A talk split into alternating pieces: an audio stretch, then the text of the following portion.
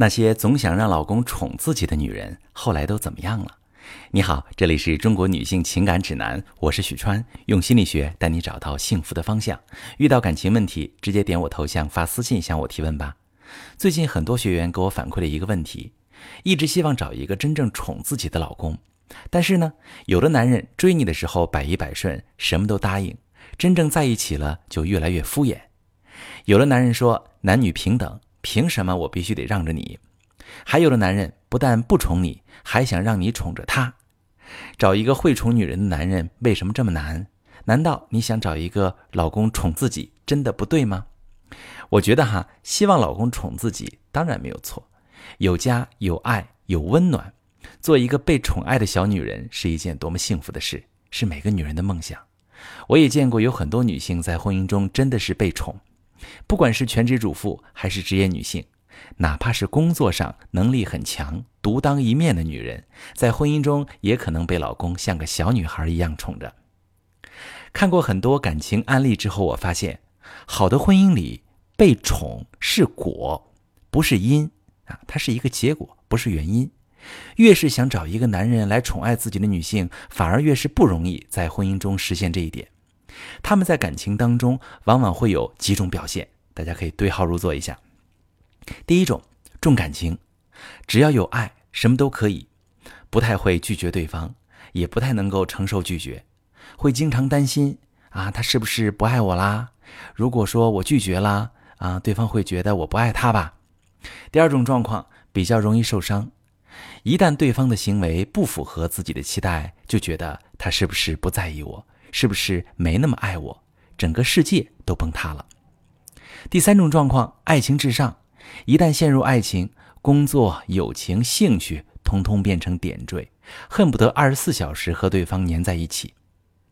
这其实是一种非常依赖感情的状态。被宠爱的时候，整个世界阳光灿烂，十分美好，很享受感情，也愿意为对方付出。可一旦对方的爱让人觉得不够了，被怀疑了。就觉得世界崩塌了，活不下去的感觉。如果大家有同样的感觉，可以在评论区说说你的感受。这种感受有点像是一个孩子对父母的依赖，因为爱，我对你有了期待；因为以前没有得到过，所以我希望你对我特别好。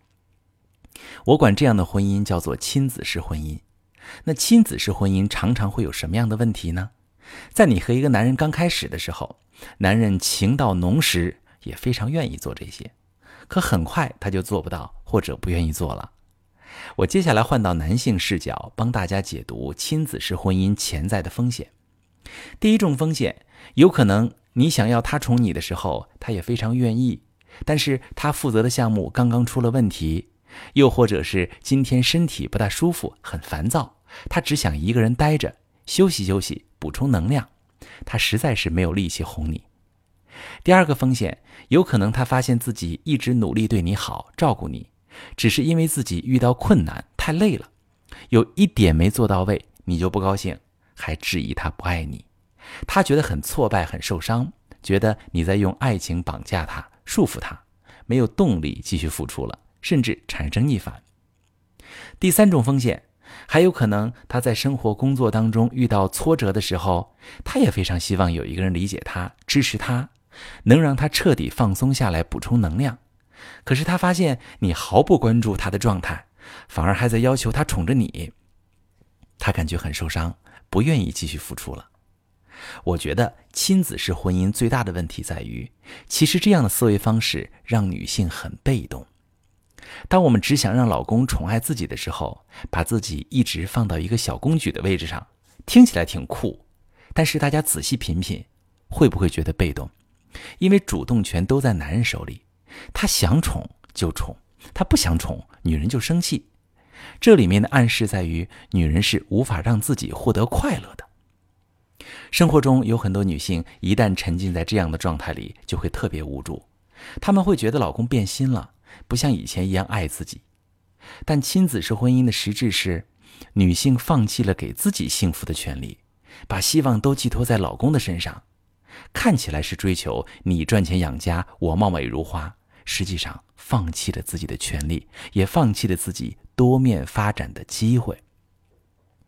真正幸福稳定的婚姻其实是成人式的婚姻，两个人情绪稳定，既可以享受对方宠爱，也能在对方需要的时候给他宠爱，彼此都掌握着感情的主动权。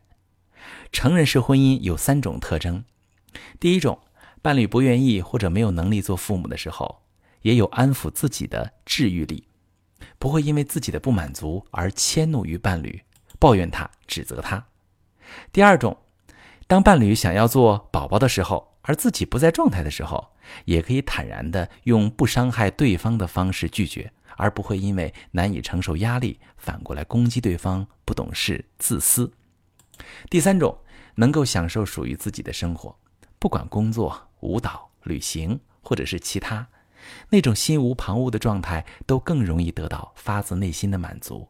就不会过度依赖感情，而是在感情当中分享自我。能做到这些，你就会发现，你们在感情里会变得更轻松、更愉悦了，更有幸福感了，能量更足了，更容易自发的关注对方，表达爱，完全为自己负责的成人式状态，会最大限度的减少感情里的矛盾。而在感情中过度依赖对方，往往是因为童年缺爱。以至于对伴侣期待过高，让对方不舒服。如果你是因为这样的原因，也可以把你的状况发私信，详细跟我说说。不知道大家在婚姻里是亲子式婚姻，还是已经做到了成人式婚姻呢？欢迎在留言区分享。大家也可以说一说自己的感情问题，我会挑选热度高的话题做统一的解析。我是许川，如果你正在经历感情问题、婚姻危机，可以点我的头像。把你的问题发私信告诉我，我来帮你解决。如果你的朋友有感情问题、婚姻危机，把我的节目发给他，我们一起帮助他。喜欢我的节目就订阅我、关注我，我们一起做更好的自己。